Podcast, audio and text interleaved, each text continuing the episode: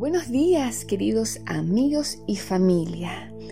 Estamos agradecidos del Señor por la oportunidad que Él nos da de poder vivir, de poder seguir aprendiendo y de poder seguir avanzando en lo que es el reino del Señor. Quisiera llevarte a reflexionar o considerar una expresión que a veces puede ser eh, algo natural en nosotros, pero que en medio de nuestra sociedad la escuchamos poco y que es la palabra gracias. Pareciera que hoy en día todo lo que podamos recibir es algo automático y la deferencia de poder expresar gratitud hacia un favor, hacia un servicio, el simple hecho de, quizás ser eh, deferentes con uno, eh, se olvida esta expresión tan sencilla, tan significativa, que genera lazos y que genera ambientes distintos donde podemos compartir y relacionarnos de una manera más, saludable. Perdón. La Biblia a nosotros nos enseña de que dar gracias es algo importante y sobre todo dar gracias a aquel dador de la vida y al dador de una salvación tan tremenda como lo es Jesús. Y quisiera llevarte a un pasaje que encontramos en el Evangelio de Juan, capítulo 12, donde una familia que recibió un tremendo milagro tuvo un tiempo para expresar gratitud hacia aquel creador llamado Cristo, como así también mostrar con evidencias y con lo más preciado que ellos tenían una forma de adorarlo por todo lo que habían recibido. Y me refiero a la familia que la componían estos tres hermanos llamados Lázaro, Marta y María. Dice el Evangelio según San Juan capítulo 12 del verso 1 al 3. Seis días antes de la Pascua vino Jesús a Betania, donde estaba Lázaro, al que había estado muerto y a quien había resucitado de los muertos, y le hicieron allí una cena. Marta servía y Lázaro era uno de los que estaban sentados a la mesa.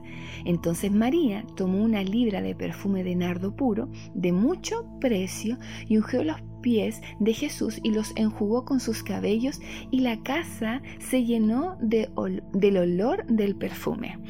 Muchas veces tenemos instancias que a través de una cena, de, compartir una mesa, queremos agradecer agradecer por, por, algo, una celebración, un logro, un aniversario, un cumpleaños. Esta familia preparó una cena para Jesús, para darle gracias y también para adorarlo. Darle gracias por este tremendo milagro y para adorarlo porque estas tres personas comprendieron, asimilaron en su corazón de que Jesús era verdaderamente la resurrección y la vida y que Jesús era, era sin duda el Mesías y el Cordero que podría liberar a la humanidad de todo el pecado. Aquí los tres abrieron la puerta de su casa para recibir a aquel que había hecho un gran favor. Los tres estuvieron dispuestos a escucharlo nuevamente. Los tres estuvieron dispuestos a sentarlo a su mesa, a invitarlos a su intimidad. Y cada uno de ellos expresó una gratitud como así también una adoración. Y quiero detenerme en la actitud que tuvo esta hermana de Lázaro llamada María. Dice que ella hizo estuvo en todo eh, el, recibimiento de Jesús. Pero aparte de eso, ella hizo algo significativo. ¿Y qué fue? Dice que tomó un perfume que en esos tiempos era de un valor altísimo, era el tesoro que quizás a ella le podía garantizar eh, seguridad en un porvenir de sus días, ya sean buenos o malos, pero ella, ¿qué hizo?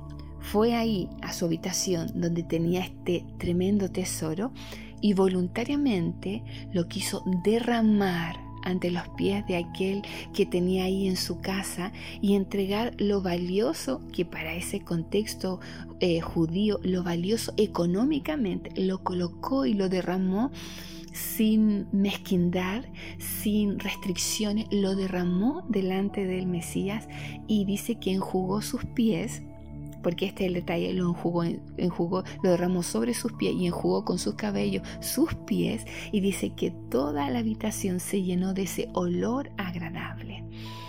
Y eso me, me lleva a mí a considerar de que nosotros todos tenemos tesoros en nuestra vida, tenemos algo valioso en nuestro interior. Y que cuando invitamos a Jesús a nuestra intimidad, a nuestra vida privada, podemos ser capaces de no tener reservas, de no ser, eh, tener, mejor dicho, alguna actitud de mezquindad, sino entregarlo todo. Todo aquel que, que, que vino a darnos todo, que vino a restaurar todo lo malo que teníamos y poder darnos vida abundante. Querido amigo y familia, ¿qué tienes hoy en tu corazón que puedas derramar ante Jesús? ¿Qué tienes ah, eh, de importante en tu interior para decirle, Señor, tómalo, lo doy para ti? Talentos, habilidades, eh, recursos. Creo que el tesoro, el tesoro más grande que podemos dar es nuestro corazón un corazón que permita que el Espíritu Santo more y que permita que podamos ser un reflejo del amor de Cristo, ya que lo relevante de todo esto es que como creyentes podamos compartir a otros de la salvación que Él nos invita gratuitamente a recibir.